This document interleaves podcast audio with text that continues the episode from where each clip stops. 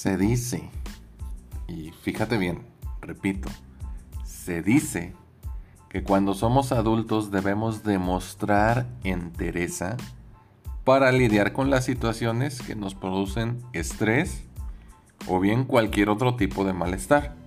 De ahí que también se diga y con cierta verdad que existen formas adultas, y lo digo entre comillas, de lidiar con el estrés, con el malestar o con la frustración. Yo te pregunto, ¿te ha pasado a ti que de pronto comienzas a olvidar cosas? Sí, sí. ¿Has encontrado alguna relación entre esas rachas de olvidos y el estrés que estás manejando en ese momento en el trabajo o en la escuela? O bien, otra pregunta, ¿te has quedado dormido o dormida antes o durante una reunión importante? Casi, casi, estoy seguro que sí. Que has de haber dicho sí a cualquiera de las preguntas que te acabo de plantear. Déjenme decirles, si tú, si ustedes no paran o no paramos por voluntad, nuestro cuerpo en general y nuestro cerebro en particular van a entrar en huelga temporal. No somos de hierro, no somos indestructibles, aunque a veces, o casi siempre, intentemos convencernos de lo contrario. ¿De qué otra forma se protege un sistema? Me refiero a un sistema electrónico o eléctrico, si no es apagando todo cuando detecta sobrecalentamiento. Para aquellos que nos gusta jugar videojuegos, hay ocasiones en que se empieza a calentar el Xbox o el PlayStation. Ah, caray, se apagó pasa un tiempo, lo vuelves a prender y todo normalito. Es decir, hay un, sistema eh, o un subsistema o parte del mismo sistema que detecta ese error, ¡pum! Reinicia, apaga, etcétera, etcétera. Incluso con las computadoras, cuando nos da ese pantallazo azul, dice algo falló y el sistema se tuvo que reiniciar. No lo dice así, ¿verdad? Pero por poner un ejemplo. Pero bueno, ¿qué tiene que ver todo lo anterior con el título de, este podcast, que es El niño que nos rescata en los peores momentos? ¿Dónde está ese niño que según yo afirmo que nos protege? Y preguntarán ustedes, ¿no se supone que es al revés? O sea, ¿no se supone que es el adulto el que cuida del menor? Eh, sí y no, permítanme explicarlo. Hablemos de una palabra clave. Esa palabra es regresión. Los psicoanalistas la definen, fíjense bien, ellos la definen como un mecanismo de defensa cuyo principal objetivo, entre otros, es proteger al yo frente a la angustia que en determinadas circunstancias, circunstancias muy particulares, eh, eh, resulta difícil de tolerar.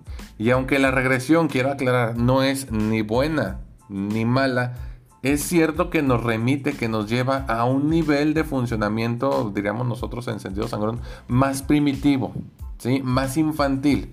¿Cuáles son los ejemplos clásicos de la regresión? Bueno, cuando el primogénito es desplazado, entre comillas, porque no sucede tal, por el hermano recién nacido. ¿Y qué pasa con este primogénito al darse cuenta que tiene un hermanito que acaba de llegar a casa? Pues bueno, vuelve a orinarse en la cama, deja de hablar o bien como diríamos acá en el norte, se chipila. Pero bueno, te preguntarás, ¿de qué sirve o cuál es la utilidad de la regresión si al final de cuentas me hace retroceder? Ya lo dije antes, proteger al yo de la angustia, nada más. Pero existe una función oculta, una función que hay que desbloquear. Lo digo como broma, ¿eh? Esa función está presente en muchos de nosotros, incluso resulta mucho más que la regresión en sí, aunque toma su nombre prestado. Me estoy refiriendo, en la carrera le decíamos la RASI. ¿Qué es la RASI? Bueno, Regresión adaptativa al servicio del yo. Repito, regresión adaptativa al servicio del yo. Y hagamos énfasis en esa palabra, adaptativa. La RACI no es algo que se me ocurrió a mí, ¿eh? no es un invento mío, sino que forma parte de las 12, de las 12 funciones del yo establecidas directa e, indirectamente por varios especialistas, particularmente por el señor este, Leopold Bellac en uno de sus instrumentos más famosos que es el EFI. Eh, evaluación de las funciones del yo. No lo busquen. Este no es un test de esos de, de TV Notas. Es un instrumento reservado únicamente para psicólogos clínicos, para psicoterapeutas. Y bueno, básicamente hace una evaluación de, estas 12 funciones del yo. La RACI es una de esas este, 12 funciones. Pero se preguntarán, casi casi estoy seguro, de qué va la RACI, con qué se come, en qué consiste. En palabras propias, parafraseando a los autores, tiene que ver con la capacidad que tenemos para desconectarnos de la realidad, pero sin caer en la disfuncionalidad. Ejemplos, pues aquí les tengo varios.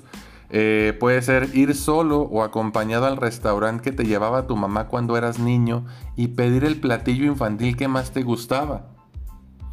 Sí, de niño comía nuggets, pido nuggets y ahí estoy tranquilo hasta moviendo las piernillas comiéndome los nuggets.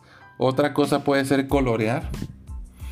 Eh, otra puede ser buscar tiempo y espacio para ver tus caricaturas favoritas de la infancia. O bien jugar con pinturas o plastilina.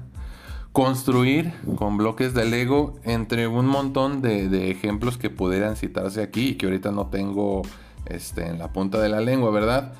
Pero lo que pretendo que quede claro, fíjense bien, es lo maravilloso que resulta el hecho de que, como luego dicen los psicoanalistas, nuestro aparato psíquico nos protege sin que nos demos cuenta, ¿eh? en muchos de los casos, conectándonos con esa parte a la que algunos llaman niño interno.